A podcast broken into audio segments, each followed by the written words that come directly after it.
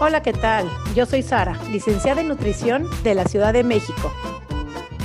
Hola a todos, yo soy Noé, coach de comer intuitivo de Argentina. Y juntas hacemos coma y punto. Porque comer debería ser así de fácil. Coma, y, punto. Hola Noé, ¿cómo estás? Hola Sari, qué lindo tenerte de nuevo acá, estas reuniones semanales que nos damos el gusto de tener. Es un gusto ¿no? tener, tenerte por aquí. Y hoy tenemos un tema muy hermoso que me encanta hablar desde cuándo lo tenemos planeado y entonces me encanta tener tu compañía y una invitada que se repite, que nos dejó fascinada la última vez. Tenemos aquí a Waller Rosario con nosotros con un tema muy importante de hablar que es sobre la gordofobia y el estigma del peso corporal. Todo lo que pensamos, lo que nos hace creer, lo que nos limita. ¿Qué te parece este tema, Noé? Me parece de que el conocimiento de la invitada de hoy se merece una ovación primero. Entonces acá vas a escuchar, ¡ah! tenerla con nosotros a Gualesca Rosario. Bienvenida, Gualesca. Me encanta esa bienvenida tan calurosa, esa energía me encanta. Eh, gracias por tenerme aquí de nuevo y gracias por invitarme a hablar de este tema que me apasiona, porque es algo que con lo que he tenido que lidiar básicamente toda mi vida y, y con lo que sé que muchas personas de que, que nos escuchan tienen que lidiar y que es el estigma de peso y gordofobia. ¿Con qué se come eso? En mi país tenemos una expresión de cuando uno no sabe de qué va algo, eh, uno dice, ¿y eso con qué se come? Yo sé que mucha gente que escucha por primera vez estos términos de estigma de peso y gordofobia, quizá pueda tener cierta idea de qué se trata, pero quizás no siente que es algo con lo que ha tenido que lidiar o con lo que ha tenido que vivir. Y la realidad es que tanto el estigma de peso como la gordofobia son cosas que nos afectan a todas o a todos, independientemente del tipo de cuerpo o del tamaño del cuerpo que ocupemos. Porque el descontento con el peso o la preocupación con el, con el peso no es exclusiva de un tipo de cuerpo. En esta sociedad en la que vivimos, el descontento con el propio cuerpo es la norma y el común denominador de millones de personas, billones de personas alrededor del mundo y el denominador común de estas personas es ese descontento y que sus cuerpos son totalmente distintos entre sí. Entonces, eh, no importa el tipo de cuerpo que tengas, no importa el peso que tengas, el estigma de peso y la gordofobia son cosas que nos afectan a todos y que nos eh, impactan de manera negativa nuestra calidad de vida. Que lo vivimos, ¿no? Sobre todo, no importa, además de que lo vivimos, lo sufrimos, el que no lo sufre o tiene el privilegio de ese cuerpo delgado, también lo vive. Y que esté normalizado no quiere decir que sea normal. Se ha normalizado el ofender que sea un gordo, se ha normalizado ver mal a una persona gorda. Y no importa la persona que sea, sino que se ha normalizado, que quiero aclarar, no es que sea normal, sino que ha sido normal no sé, el otro día veía yo una serie de televisión de un, gordito se caía y cada persona que pasaba y lo pisaba ponían un sonito de pim, pim, pim, pim, y entonces lo vemos como normal. Quiero invitarlos a partir de este episodio donde estemos alertas y abramos nuestros ojos, nuestras antenitas, a ver todas esas cosas que desde chicos estamos acostumbrados a ver como normales, donde tiene que ver con la persona gorda, donde una forma de burla, donde es normal decirle gordo, donde es normal de decirle a una persona, ay hija, haz una dieta, te lo digo por tu salud. Es muy lastimoso el que ha estado del lado, que ha recibido este tipo de comentarios, en donde una persona dice, es que esta dieta me funcionó, estas pastillas, estos polvitos, este licuado, este ejercicio, lo que queramos recomendarlo. Y aunque lo hagamos, y lo pongo entre comillas, en la más buena onda o en el mejor de los planes, no sabemos el que está recibiendo esa información, su historia de vida, por lo que ha pasado, lo que está viviendo, cuáles han sido los esfuerzos, hacia dónde va y cómo le puede llegar. Entonces, tenemos que tener cuidado cuando queramos recomendar algo donde no fue pedido, ¿no, ¿Vale? Entonces, no nada más uno cómo lo vive, sino el que no lo vive, cómo lo vive de afuera creyendo que por su historia personal o por su suerte o su privilegio puede llegar a salvar al mundo de esa obesidad que creemos que puede ser salvados. Así es que, Wale, bienvenida, vámonos a lo profundo, vamos a entrar a lo profundo y vámonos con todo, Noé, ¿qué dices? Y es un gusto compartir siempre este episodio, este espacio contigo, Noé. Yo la verdad que cuando Waleska habla es dejarla hablar, de verdad. No hay cosa que agregar, siempre lo vamos a ir interrumpiendo porque son cositas que tenemos, que, dudas que queremos ahí fraguar. Pero me gustaría que empecemos bien de cero. ¿Por qué? Porque hoy hay 10.500 redes sociales y todos usan el término gordofobia como les convenga. Entonces vamos bien de cero y expliquemos a aquel público que capaz que es la primera vez que se cruza con el término gordofobia, que viene de fatfobia en inglés. ¿Qué es lo que es la gordofobia? ¿Cuál es toda tuya la palabra? Déjame ver, este tema es profundo y tiene muchas ramificaciones, pero déjame empezar hablando un poquito sobre lo que es el prejuicio por la gordura o el estigma de peso. El prejuicio por la gordura o el estigma de peso es una forma generalizada y cada vez más frecuente de discriminar socialmente a otras personas. Como decía Sari, la gente se siente en la libertad de hablar a otras personas sobre su cuerpo, de aconsejarle, em, qué sé yo, em, sobre su forma de comer, basándose simple y llanamente en el tamaño del cuerpo de la persona, sabiendo, como sabemos nosotras, que el cuerpo de una persona o el tamaño del cuerpo de una persona no me dice a mí absolutamente nada, ni sobre sus hábitos, ni sobre sus costumbres, ni sobre su salud. Pero como desde, de, vamos a decir que desde la imagen que la sociedad nos ha vendido, hemos formado unas creencias que nos llevan a pensar que, tenemos que salvar a las personas gordas del destino trágico que están viviendo, porque se nos ha vendido la gordura como una condición indeseable y las personas gordas como defectuosas. Entonces, desde ahí empieza el tema con el estigma de peso. O sea, en, nuestras, en nuestra sociedad se, les da, se le da mucha importancia al peso porque tenemos un modelo de salud basado en estética. Todo lo que hago para cuidarme tiene más bien una finalidad estética. Es decir, si lo que estoy haciendo no, no se traduce en pérdida de peso o no transforma la forma en que mi cuerpo se ve, la manera en que mi cuerpo se ve, mi peso, mi talla, yo siento que no está funcionando a pesar de que mis marcadores de salud cambien positivamente. Y eso no es solamente una perfección mía como individuo, sino que si voy al médico y el médico me, me prescribe, como se usa muchísimo, cambios en mi, en mi nutrición o cambios en mi actividad física, la medida de progreso es que mi peso cambie o que mi talla cambie. Y si eso no pasa, entonces no está funcionando. Y desde ahí ya tenemos la idea de que la gordura es enfermedad, de que la gordura es señal de que no está funcionando, de que el peso es el indicador y el peso no es un indicador de salud como mucha gente piensa. Mi peso yo tengo que saberlo, por ejemplo, si me voy a intervenir quirúrgicamente para que el anestesiólogo calcule la dosis, pues tiene que saber cuánto yo peso. Pero fuera de ahí, el peso dice bien poco sobre mi salud y sobre lo que estoy haciendo para cuidarme. Entonces, si ya una persona con la autoridad que le confiere a mi cerebro una bata blanca, me dice que algo no está funcionando en lo que estoy haciendo, que no estoy saludable porque tengo un peso X o porque lo que hago para cuidarme no se traduce en pérdida de peso, pues ya de ahí empieza el estigma de peso.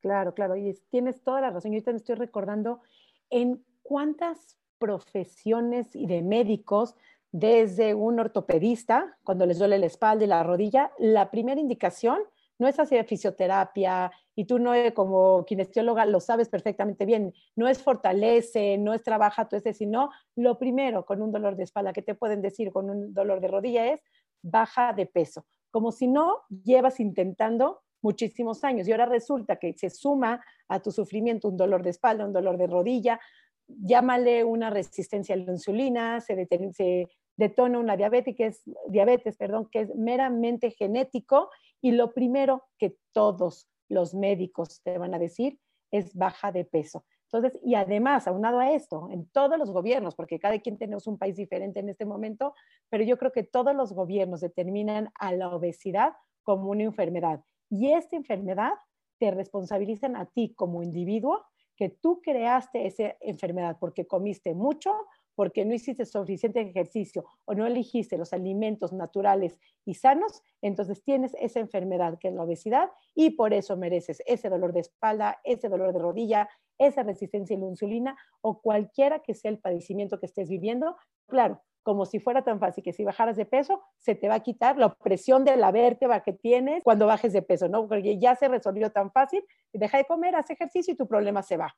Totalmente. Entonces, si le agregamos a este modelo de salud defectuoso, que básicamente el modelo, el modelo de, salud, y cuando hablo modelo de salud es lo que pensamos que, la, que representa la salud, cuando el modelo de salud es meramente estético y le agregamos a esto la importancia que le da nuestra sociedad y, eh, y la comunidad médica en general, recalcando que hay pesos buenos y pesos malos y una cultura de dieta que está en todas partes, también recalcando lo mismo, que hay pesos buenos y pesos malos, ahí está la receta perfecta para que surja lo que conocemos como estigma de peso o prejuicio hacia la gordura. Y de ahí empieza la estigmatización, porque como dices, se responsabiliza a la persona por algo que se escapa totalmente de su control.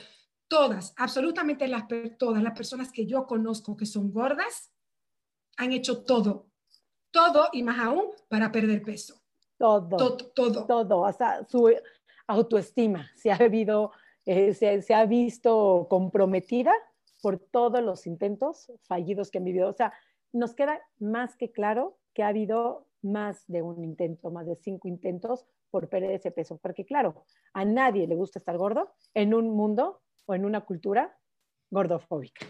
es una realidad estamos claro, claro, estamos claros que pues si una dieta hubiera funcionado y si fuera tan fácil como hacer ejercicio, creo que ejercicio todos los que están en un cuerpo grande ejercicio han hecho, si alguna dieta, algún polvo, algún medicamento hubiera funcionado, sido sostenible a largo plazo, ya hubiera funcionado. Cualquiera de ellas ya hubiera funcionado. Y al día de hoy, creo que todavía no tenemos esa dieta mágica que estamos buscando en nuestros caminos.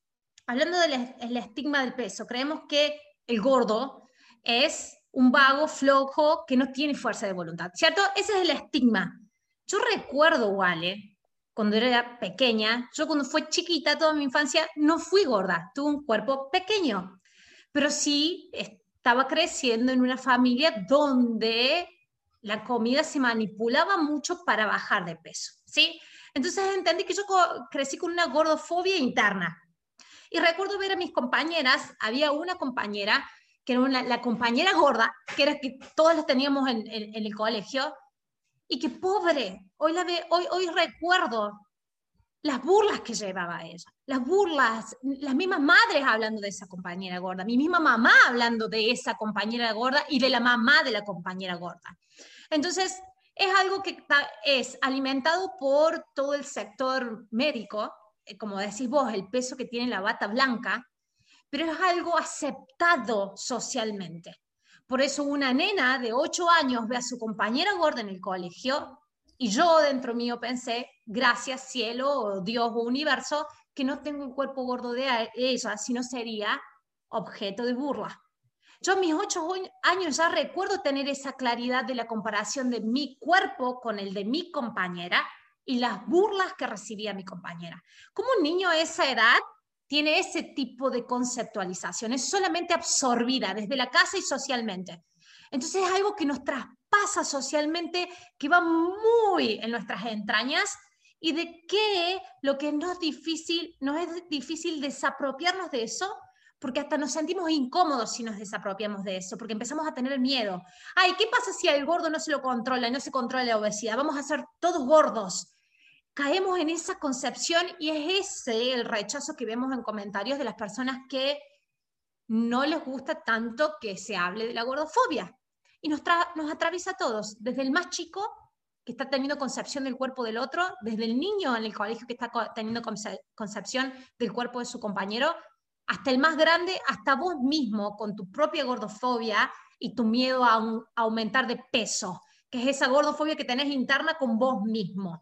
Ver a un gordo también te incomoda y ese niño chiquito que estás hablando me hace pensar es, se lo merecía que lo molestemos porque está gordo, porque no come bien y porque no hace ejercicio, cuando simplemente le tocó esa genética. Perdona ahí que te interrumpa, pero es lo que estás diciendo, el niño se lo merecía ese ser lastimado o uno mismo, claro que da miedo. En este mundo, claro que da miedo subir de peso, claro que da miedo salir a la calle. Y muchas chicas me, me, me platican y dicen, sí trabajo, sí me acepto, sí me va al espejo, pero cuando salgo a la calle, siento las miradas de la gente. Sigo sintiendo que me miran, me siento sintiendo incómoda de salir en esta, en esta talla. Lo que hablamos en la antesala de este podcast, todas las ropas son para todas las personas. La gente cree que no. Una persona gorda no merece usar una minifalda, una persona gorda puede, posiblemente no merezca usar un crop top. ¿En dónde estamos? ¿Qué son nuestras creencias, Wally? Vamos a trabajar qué son lo que creemos, siendo gordo o no gordo, no importa, lo que creemos como gordos y lo que creemos como no gordos sobre los gordos el estigma de peso no solamente afecta a las personas que han sido discriminadas. O sea, yo como persona que he tenido tema con el peso, que he, ocupado cuerpo grande en distintas etapas de mi vida, como yo he dicho muchísimas veces, yo he sido de todas las tallas, pero ese mensaje de no valgo por mi, si tengo un peso gordo, por esta jerarquía de cuerpos que, que, que tenemos desde cultura de dieta, donde hay unos cuerpos que valen más que otros, eso lo internaliza uno desde muy pequeña. Y las personas que, que cuando, cuando uno está pequeño, lo que dicen los adultos alrededor es palabra de Dios. O sea, lo que dice mi mamá, lo que dicen mis tías, lo que dice mi, mi papá, para mí es lo máximo. Y puede ser que yo no ocupe un cuerpo grande, pero yo escucho cómo se habla de los cuerpos gordos. Estas creencias que tenemos sobre los cuerpos gordos están profundamente arraigadas, vienen eh, eh, alimentadas en nuestra infancia, o sea, en el primer entorno social donde compartimos es en la familia. Y a medida que vamos ampliando nuestro círculo, esas creencias siguen siendo reforzadas por el medio, porque esto no es solamente eh, a, nivel familiar, sino esto es a nivel cultural. Las creencias que tenemos sobre los cuerpos gordos vienen de muchos, muchos años atrás que se llama Fearing the Black Body, que habla sobre el origen racista de la gordofobia. Entonces, ¿de dónde viene el tema de que temamos tanto los cuerpos gordos? Viene desde allí. La estética a nivel mundial es eurocéntrica. La estética a nivel mundial es eh, de cuerpo delgado, pero ¿de dónde nos viene esto? Ahora mismo el país que vamos a decir lleva la voz cantante en nuestra preferencia, en lo que es la cultura popular, es Estados Unidos. Estados Unidos marca la pauta de modas en cuanto a música, en cuanto a, arte, en cuanto a lo que vemos, o sea, la información que consumimos y también en cuanto a la estética. Y a pesar de que Estados Unidos es un país en donde hay un número grandísimo de personas con tallas grandes, aquí la gordofobia es grande. ¿Por qué? Porque las ideas que tenemos sobre los cuerpos gordos nos vienen de aquí. Y te van a decir, pero ¿cómo así, igual? ¿De dónde viene eso? Fácil. Vamos, vamos a hacer un viaje en la historia hacia atrás. Cuando estaba en su mejor momento, en la trata de esclavos, o la, lo que se conoce como la industria de esclavitud o el negocio de la esclavitud, como le quieran llamar, industria porque en la industria se fabrican cosas. Cuando la trata de esclavos era la forma de hacer negocio y de ganar dinero, era fácil distinguir las personas esclavizadas y las que eran libres. Los blancos eran dueños de tierra, de esclavos, dinero, posición social, poderío económico, y las personas negras eran la servidumbre inferiores socialmente e inferiores económicamente, pero al, crecer la esclavitud y la, mezcla, y la mezcla, que es inevitable, empezaron a haber personas que eran lo que se conoce como white passing, con pieles más claras, entonces ya como que, ¿cómo me diferencio? Es una característica muy humana el querer ser mejor que los demás y destacarse. Entonces, ¿cómo me diferencio de estas personas que considero mis inferiores? No solamente económica y socialmente, sino también em, racialmente y moralmente. Si te transportas a esa época, no solamente está el tema de, de, yo ser dueña de, eh, esposa del dueño de plantación, dueño de plantación, que me quiero diferenciar del esclavo negro, a quien considero inferior, sino también que las personas que vinieron a esta parte de América, yo vivo en Estados Unidos, por eso estoy hablando de, eso así con esa, con esa propiedad. Cuando llegaron estas personas aquí vinieron buscando libertad religiosa. Fueron personas que vinieron con sus familias y con una ética protestante. Entonces está el que yo quiero diferenciarme de estas personas que no solamente son inferiores racialmente y económicamente que yo, sino también que son inferiores moralmente, salvajes, anticristianos. Entonces, ¿cómo era la forma de diferenciarme de estos cuerpos negros con nalgas grandes, con mulos grandes, cuerpos grandes? Era esta. Incentivar a la, mujer a restringir lo que come porque de esta manera estás haciendo ayuno, eres espiritualmente superior, pero te diferencias de este cuerpo gordo lleno de carnes de la mujer negra que es esclava. Yo no quiero ser eso. Entonces, desde ahí se fue transmitiendo esta forma de mirar el cuerpo, se perdió el origen, pero sigue la esencia. Y de ahí viene. Entonces, cuando lo miras, te das cuenta que es mucho más amplio que las mil dietas que viste a tu mamá hacer, porque esto lo vienes, esto te lo está metiendo en las venas, esto viene de muy lejos. Por eso nos cuesta tanto desarraigarnos de ahí. Wow, vale, qué hallazgo, qué explicación tan más hermosa. Y es lo que dicen las creencias. Yo cuando trabajo mucho con todas las pacientes que trabajo es cuando les digo, ¿qué creencias tienes tú sobre los gordos? Y todas me dicen que no merecen el amor, que no merecen el trabajo, que, no me, que son flojos. Entonces cuando uno los siempre digo, a ver, a ver, ¿y tú eres floja? No. ¿Y tú no te casaste y no mereces el amor de tus hijos, de tu esposo, de tus padres, de tus familiares? No, tampoco. ¿Cuántas cosas lo creen como verdad a pesar de que no lo tienen? Y no tienes un buen puesto, sí, sí tengo un buen puesto y eres gorda. Y entonces cuando empezamos a enfrentarnos en esas creencias, como dices tú, los tienen sumamente bien arraigados a pesar de que ellos estén viviendo lo diferente con cuerpos grandes, pero siguen creyendo que el gordo es flojo, que el gordo no come bien, que el gordo no hace ejercicio, que el gordo no merece trabajo, no merece amor, no merece respeto, a pesar de que ellas tengan respeto, amor, trabajo y todo lo que pueden tener, porque no tiene que ser así, pero la creencia viene de tantos años como lo mencionas. Me encanta ese hallazgo que manejas. Pero inclusive, si te pones a pensar, o sea, en, la forma en que empezó a describirse las personas eh, eh, negras, específicamente el cuerpo de la mujer negra, que es un cuerpo abundante en mucho, mucho, muchas, muchas tetas, muchas, muchas nalgas, mucho mulo.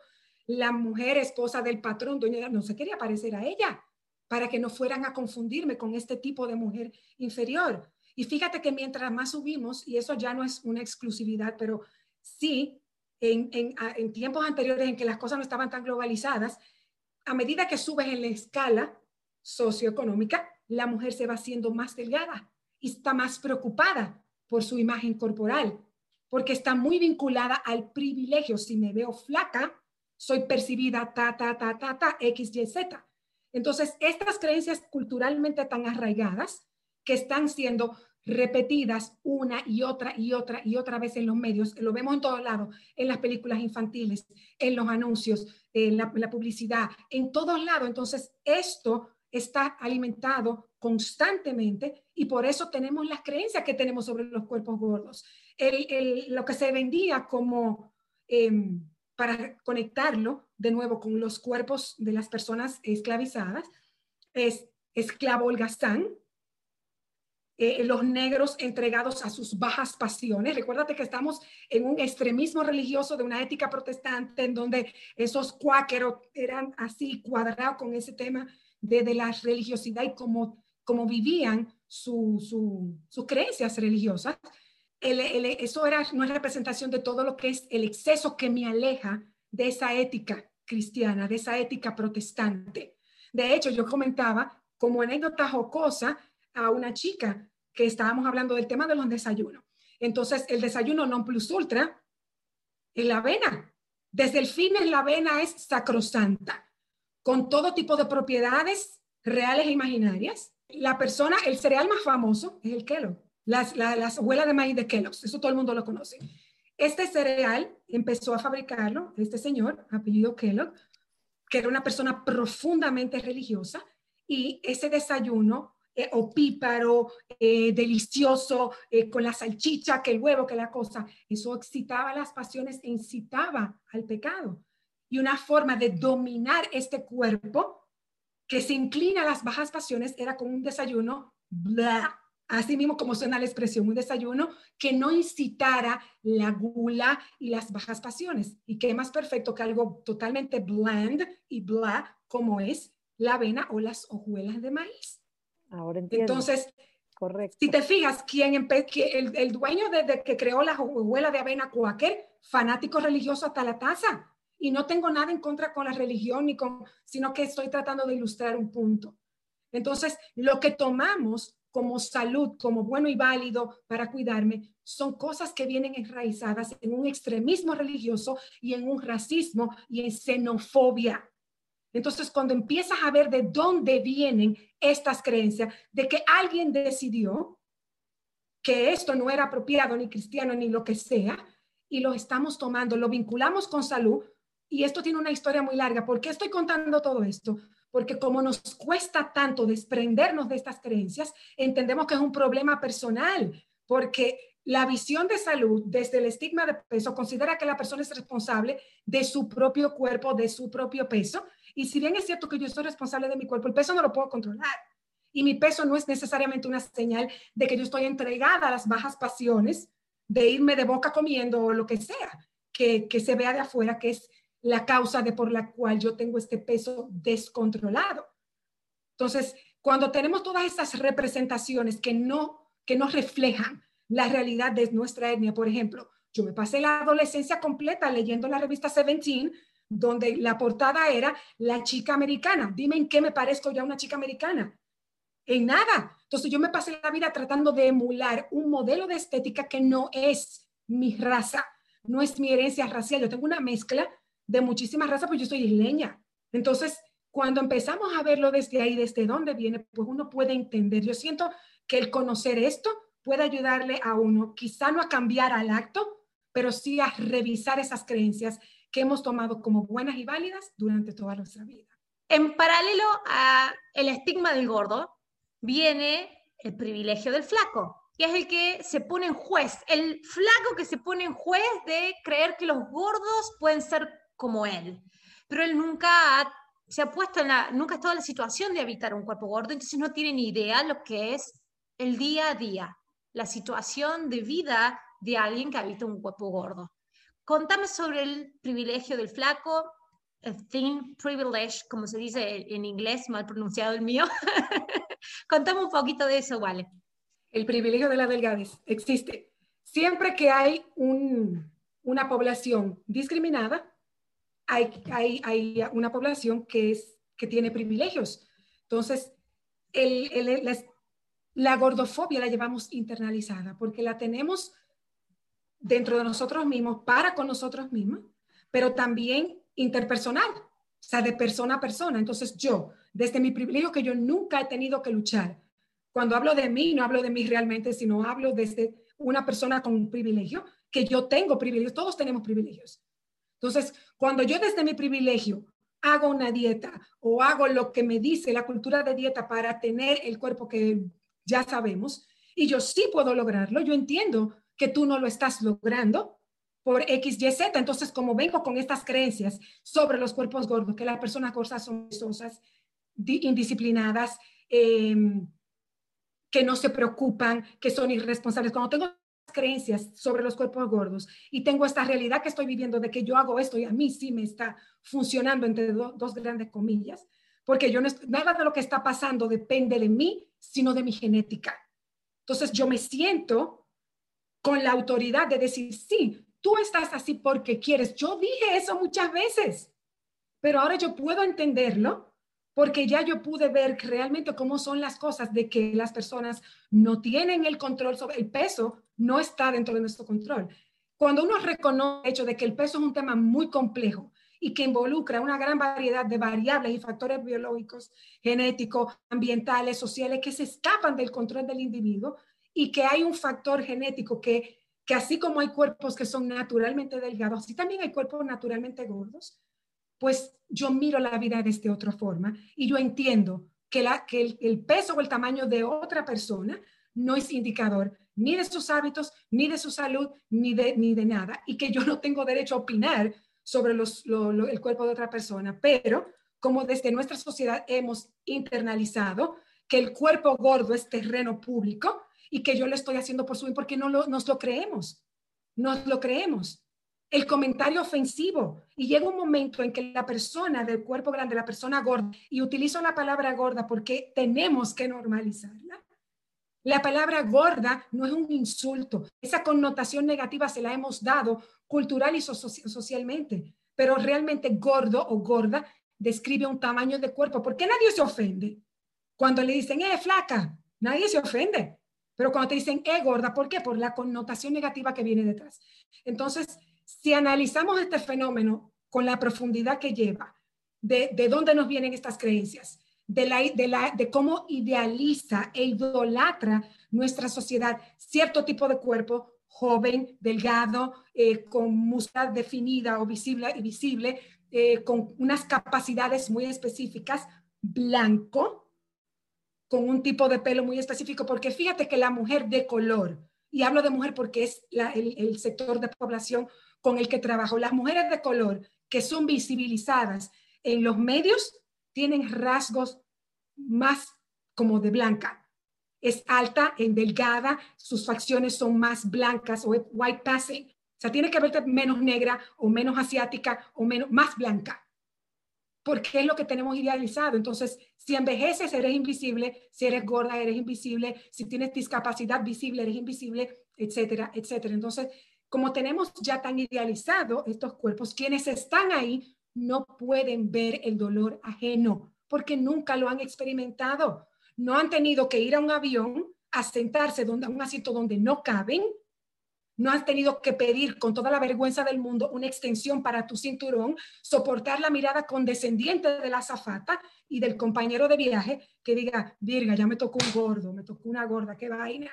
Porque puedes leer el rechazo, pero este rechazo yo no le estoy quitando responsabilidad a nadie, porque una vez que ves la verdad, ya tienes la obligación de cambiar y de hacerlo diferente. Pero hay gente que no quiere verlo porque no lo concibe, no lo entiende. Mucha gente dice, no, porque nadie quiere perder su privilegio, y eso yo lo entiendo. Pero yo prefiero pensar que quienes lo hacen, lo hacen desde la ignorancia. Quienes internalizan los estereotipos negativos relacionados con el peso, se me incluyo porque fui parte de eso y lo viví por muchos años, desde ser receptora del estigma de peso y también yo ser, ser quien, quien lo infligía o quien estaba actuando desde allí, las personas que internalizan todos estos estereotipos negativos son especialmente susceptibles a depresión, ansiedad, baja autoestima y preocupaciones por la imagen corporal. Cuando estamos sujetos a ese prejuicio, esto afecta a nuestra salud física y psicológica ya que el estrés de no querer engordar, porque yo no quiero ese destino trágico que veo que otras personas gordas están viviendo, nadie quiere ser rechazado. Por eso yo puedo entender cuando una gente me dice, yo no quiero ser gorda. Por eso yo puedo entender que una gente que se ha trabajado todavía tenga deseo de adelgazar. Ok, suena padrísimo, Wally, suena fácil y lo que me he enfrentado, entendemos de dónde viene, entendemos que vivimos en un mundo gordofóbico. ¿Qué consejos puedes darle a una persona de cuerpo grande, gorda, que me dice, ok, ya acepté que las dietas no funcionan, ya acepto que viene de mi genética, ya acepto que esto es pero me sigo sintiendo incómoda. Cuando salgo veo las miradas. ¿Cómo lidiar? Ya en mi casa a lo mejor puedo ver las fotos, a lo mejor ya me puedo ver en el espejo, pero ¿cómo lidiar una persona en cuerpo grande con una cultura gordofóbica, con un mundo gordofóbico? El paradigma tradicional pesocéntrico de nuestra sociedad crea mucha vergüenza y autodesprecio en las personas que ocupan cuerpos gordos. Y eso hace que sea muy difícil el autocuidado, porque tú no puedes cuidar de aquello que desprecias. Entonces, yo sé que en una sociedad que valora tanto la delgadez es difícil deshacerse del miedo a engordar. Y sé también que se está haciendo el trabajo de crear conciencia, pero como dices, muy lindo dentro de mi casa, pero cuando salgo tengo que enfrentar ese estigma. Realmente, lo más importante aquí es el trabajo que hacemos a nivel personal. Cada persona que cambia su percepción, sobre temas de cuerpo y comida y de su propio cuerpo, es un paso adelante a que las cosas cambien. Entonces, yo sé que el mensaje puede crear muchísima resistencia Porque cuando alguien ha vivido desde tanto dolor, y lo reconozco porque me tocó, yo decía, no, ¿qué me dice ella? Ya dice eso y ya ni sabe de qué habla, ya no sabe de, de lo que se siente esto. ¿Cómo voy a, a volver a ese lugar en donde sufrí tanto? Y lo que hace la diferencia y lo que hizo la diferencia no solo en mi vida, sino en la vida de las personas a quienes he acompañado, es empezar en la raíz, con un cambio de las creencias. Esto no, esto no es algo que nació de dos días. Y yo no puedo cambiar el mundo desde la herida abierta de mi dolor. Yo no puedo salir a tratar de, de, vamos a, a, parar la gordofobia si yo estoy sufriendo por dentro. Entonces, cuando empiezo a trabajar mis creencias, ¿qué pienso sobre los cuerpos? ¿De dónde me viene esta creencia de que, de que yo valgo menos cuando tengo 20 kilos más? ¿De dónde? Cuando empezamos a trabajar desde ahí, y es un trabajo largo, es un trabajo que requiere, es un trabajo intencional, que requiere de que todos los días yo tome una decisión.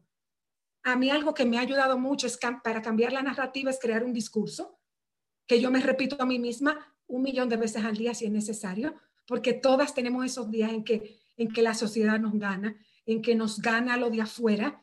Y me recuerdo, me recuerdo por qué estoy haciendo las cosas que estoy haciendo, de dónde viene esta nueva forma de cuidarme y de promover bienestar.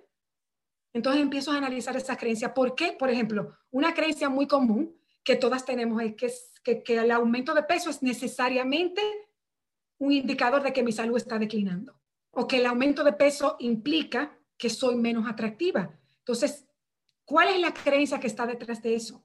¿De dónde vino esta creencia? ¿De quién la tomé? ¿En qué momento estaba yo en mi vida cuando, que cuando esa creencia la internalicé y la tomé como buena y válida? Porque si yo la tomé como buena y válida es porque encontró un terreno fértil.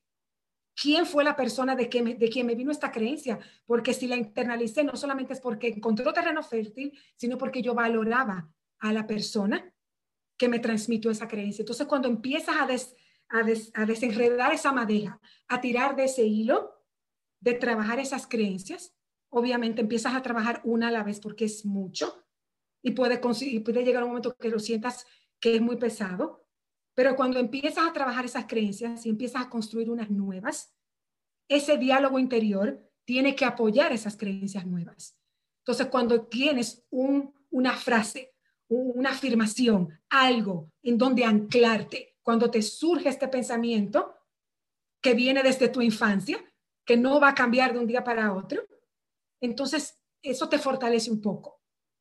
Empiezas a, a poder fortalecer esa creencia nueva y empiezas a crear ese caminito en tu cerebro de una neurona a otra que te va a llevar a otras creencias que vas a ser propias, que vas a ser tuyas y con esas creencias diferentes ya vas a empezar hacerlo diferente. Entonces, muchas veces cuando nos enfrentamos a una situación altamente gordofóbica en donde nos sentimos heridos, donde nos sentimos humillados, donde nos sentimos violentados, no sabemos cómo reaccionar. Yo preparé un guion para cuando yo fuera a visitar a mi familia y recibiera los comentarios porque en mi sociedad, en mi país, el decirte, te dañaste, estás horrible, eso es como decir, está lloviendo, salió el sol, normal, normalísimo.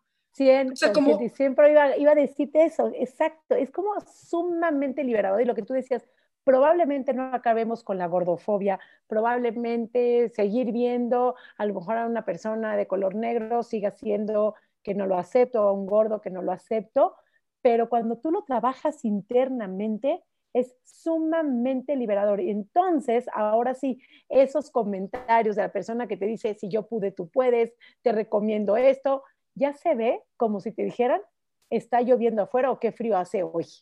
Te vacunas. Exacto, ya ni lo sientes, pero no es que un como chantaje mental, no quiero que se maneje como un chantaje mental. Cuando hay un proceso interno de cambio, verdaderamente ya no te afectan esos comentarios. Ya está, Ah, me ha pasado, voy a poner un ejemplo de una chica que tuve que me decía, el otro día fui a un restaurante y escuché en la mesa de al lado a dos chicas decir, ay, mira, voy a comer una pechuga de pollo y nada más de ensalada porque ya me comí demasiadas calorías.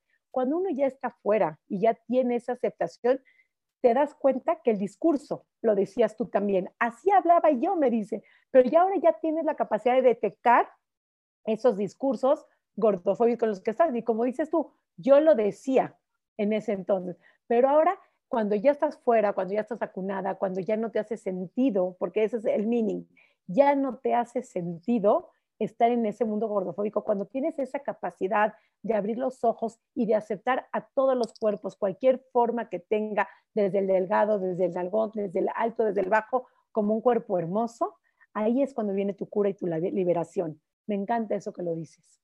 Y es un tema también, como dices, el, el de no invalidar la experiencia del otro. Porque, porque para mí funcione y que yo pudiera lograrlo, depende de muchísimas cosas. O sea, depende de, mi metabolismo, pero también depende de mis privilegios. Quizás yo podría comprar Chia, Whole Foods, pero a ti no te da la vida para eso. Entonces hay muchas cosas de que si yo pude, el si yo pude, invalida totalmente la experiencia del otro. Entonces, cuando podemos verlo, podemos sanarlo. Si puedo ver la creencia que alimenta lo que voy verbalizando en mis acciones y cómo me voy eh, eh, vinculando con otros seres humanos desde el estigma de peso, desde la gordofobia, desde mi privilegio, obviamente. Estoy hablando de personas con el privilegio delgado. Puedo entender porque, wow, esta creencia me vino de aquí, wow, y empiezo a empatizar. Entonces dejo de invalidar la experiencia del otro y puedo actuar desde la empatía y desde la compasión. Compasión no es lástima.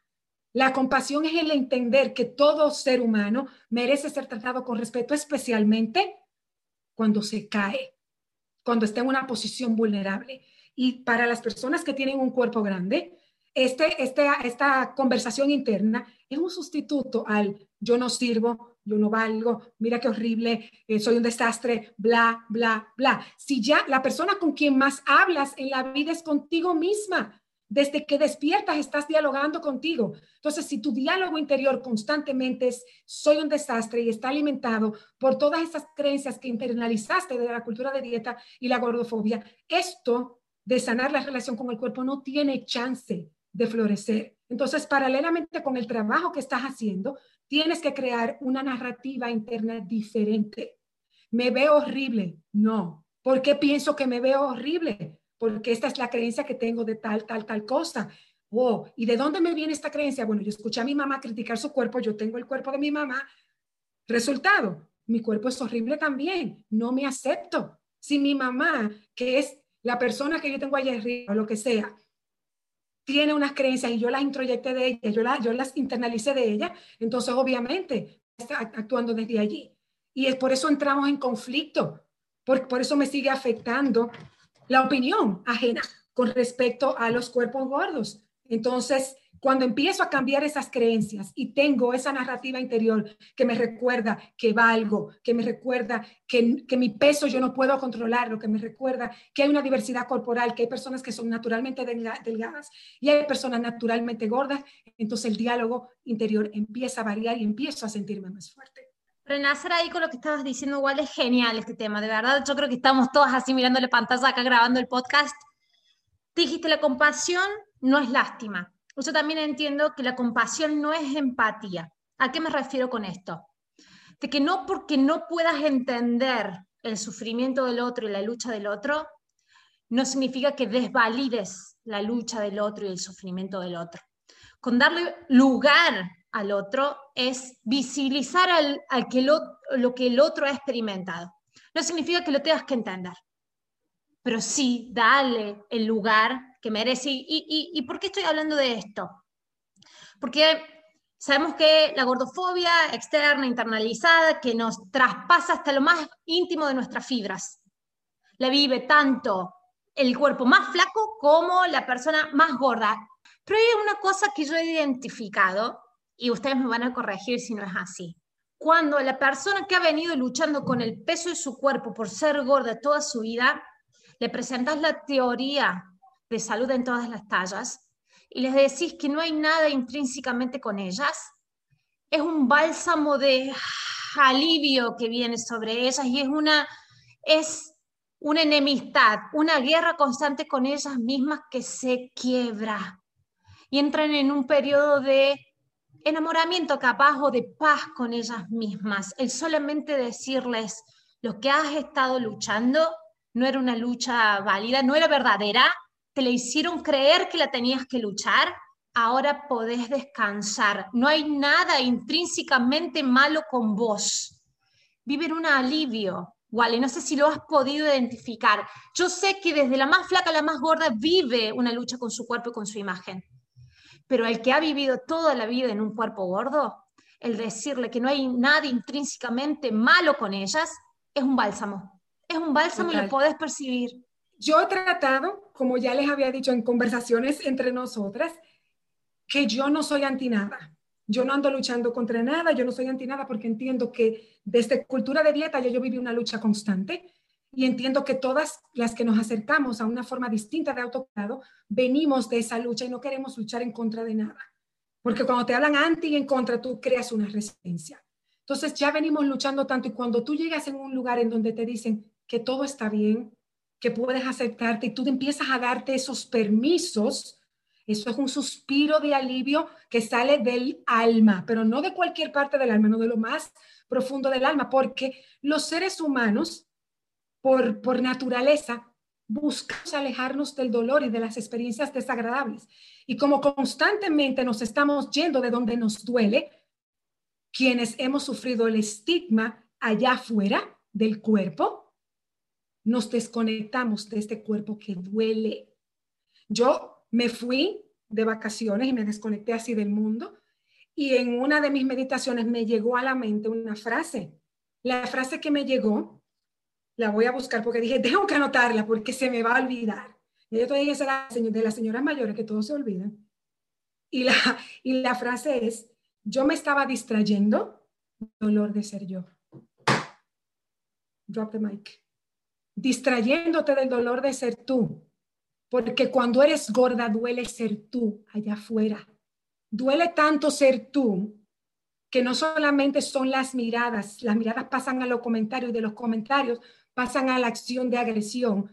Entonces, si ya no puedes perder el peso, porque las dietas no funcionan y tu cuerpo es naturalmente gordo, entonces tú te conviertes en la gordita saludable que siempre está dieta y hace ejercicio. Ah, es que mira ella, ella sí lo está intentando. Hay un libro de Virgit Tobar que se llama Tienes el derecho de permanecer gorda, que me encanta porque es un bálsamo, como dijiste, Noé, cuando te dicen, tu cuerpo no tiene nada de malo, está bien ser tú, ese dolor de ser tú empieza a sanar. Porque todo lo que nos hacemos para, es para pertenecer. Queremos pertenecer. Todo ser, ser humano es un animal social, no somos isla, necesitamos comunidad. Entonces, como en la sociedad, socialmente los seres humanos, para pertenecer a la tribu, para la tribu mantener el control de sus miembros, tiene dos herramientas, que son el miedo y la vergüenza. ¿Y cómo nos avergüenzan? Cómo nos meten miedo, te vas a morir. No te preocupas por tu salud, por tus hijos, tienes que hacerlo. No te da vergüenza, no tienes disciplina. Por vergüenza y por miedo nos mantenemos maltratándonos y haciendo cosas para escapar de este cuerpo, para escapar del dolor de ser quienes somos. Y me, yo lo aumentaría al libro de Birgit es, tienes permiso de permanecer y de ser gorda, pero el día que tienes esa habilidad de ver que los cuerpos son diferentes, que no son menos. Y lo que hablábamos, cuántas enfermedades autoinmunes se va, creyendo, se va creando cada paciente, cada persona por ese rechazo al cuerpo. Por ese es que todo lo que le achacan, perdón que te interrumpa, es que todo lo que le achacan a la gordura es producto del estigma. Es el estigma, la inflamación, la depresión, eh, los problemas de qué sé yo qué cosa, todas esas vainas de la salud que padecen las personas de cuerpo gordo que se les achacan, porque no es que no hay personas flacas que lo padezcan. Mi hermana y yo, hijas de la misma madre y el mismo padre, mi hermana siempre ha tendido a ser más delgada que yo y la que tiene problemas de colesterol es mi hermana que quien la ve, ella pasa por ser hiper saludable y no es que ella es, no sea saludable, pero tanto ella como mi sobrino, tienen tendencia natural a que el colesterol se les suba y los dos son delgados. Entonces, ¿ahí qué pasó? Entonces ahí se quedan, eh, eh, eh, no, no sé, no sabes, no sabes, porque al final todo ese sufrimiento tiene un impacto en nuestro cuerpo. Y cuando nos damos permiso de ser quienes somos, hay muchas cosas que desaparecen. que le teníamos atribuidas a la gordura y que realmente no era por eso. Me encanta esa tendencia natural, tendencia natural a que te dé diabetes, tendencia natural a tener una resistencia a la insulina, tendencia natural a tener un cuerpo chico, un cuerpo grande, un cuerpo alto, un cuerpo bajo, colesterol alto, colesterol bajo, un soplo en el corazón, un paro en el corazón, es una tendencia natural porque el cuerpo humano es una máquina que manda, que manda por sí solo. Y cuando creemos y nos han hecho creer o aprendimos o hay que desaprender eso que nos enseñaron a que nosotros mandamos sobre nuestro cuerpo, como si nosotros le dijéramos al corazón cuántos latidos por minuto tiene que latir. No tenemos control mínimo sobre eso. Entonces, cuando logramos liberar esas creencias, esos sufrimientos, que somos más o menos por el tamaño de nuestro cuerpo, es ahí donde viene esa liberación. Y si la gente todavía no puede, porque no vamos a acabar con una gordofobia, por lo menos, si estás aquí escuchando y te hace sentido este podcast, por lo menos trabaja sobre tu propia gordofobia. ¿Puedo hacerte una última pregunta para aquellos que todavía le hace resistencia eh, el mensaje de la visibilización de la gordofobia? Y, te dejo, es una consigna, y vos respóndemela como quieras. ¿Por qué el visibilizar la gordofobia no es apología a la obesidad? Ok, esta respuesta quizá venga un poquito larga. Se dice que estamos haciendo una apología a la obesidad, promoviendo la obesidad. Aquí nadie está forzando a nadie a hacer nada. Si aquí hay alguien que está haciendo apología y promoviendo es la cultura de dieta a la delgadez. Quienes promovemos saludo en todas las tallas y no me gusta la palabra, pero luchamos en contra de la gordofobia, por lo menos, por lo menos alzamos la voz para concientizar una población sobre esto.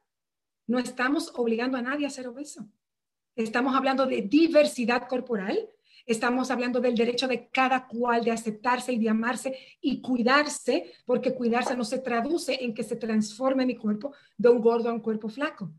Entonces, si estuviésemos haciendo apología o promoviendo, estaríamos diciéndole a todo el mundo, usted tiene que ser obeso, usted tiene que, y aquí nadie está haciendo eso. Entonces, por eso, quienes promovemos esto no es apología a la obesidad, si estamos haciendo apología a algo, es a la liberación de todos los cuerpos, al derecho de cada ser humano de vivir en su corporalidad en paz y poder cuidarse sin dañarse, porque la restricción no es autocuidado.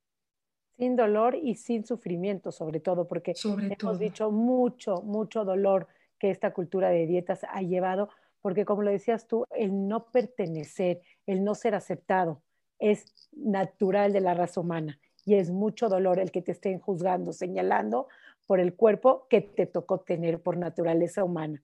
Así es que creo que estamos haciendo un movimiento a los que nos escuchan, a los que están con nosotros, a los que confían en nosotros. Lo único que tratamos es darle esa libertad, esa aceptación a lo que ya hoy en día es, sin promover hábitos obviamente no sanos. Siempre nos vamos a los hábitos más sanos sin caer en lo súper sano, porque lo sano con miedo deja de ser sano. Deja de ser sano. Si tu vida es saludable requiere de que te obsesiones, entonces no es saludable. Entonces no es saludable. Y si promovemos algo, es el autocuidado y los buenos hábitos.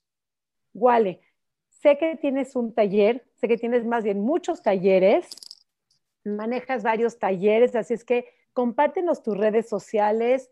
Este, bueno, yo soy Sara Marcos, soy Nutrición Sari en mis redes sociales.